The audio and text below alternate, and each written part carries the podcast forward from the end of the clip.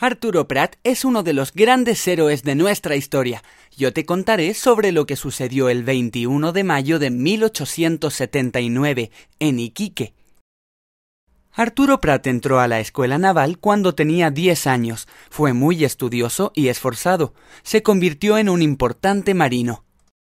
El 21 de mayo de 1879, cuando ya había comenzado la Guerra del Pacífico que enfrentaba a Chile contra Perú y Bolivia, Arturo Prat estaba a cargo de la defensa del puerto de Iquique.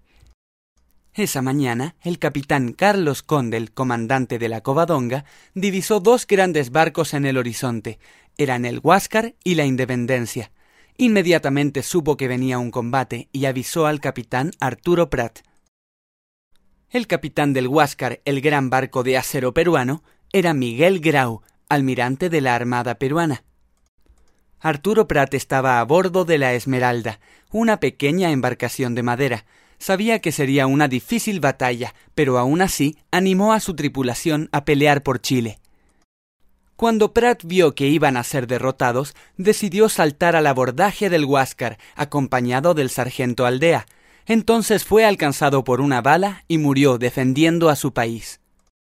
Cuando terminó el combate naval de Iquique, Miguel Grau le envió una carta a Carmela Carvajal, la esposa de Arturo Prat, en la que le contaba lo valiente que había sido su marido.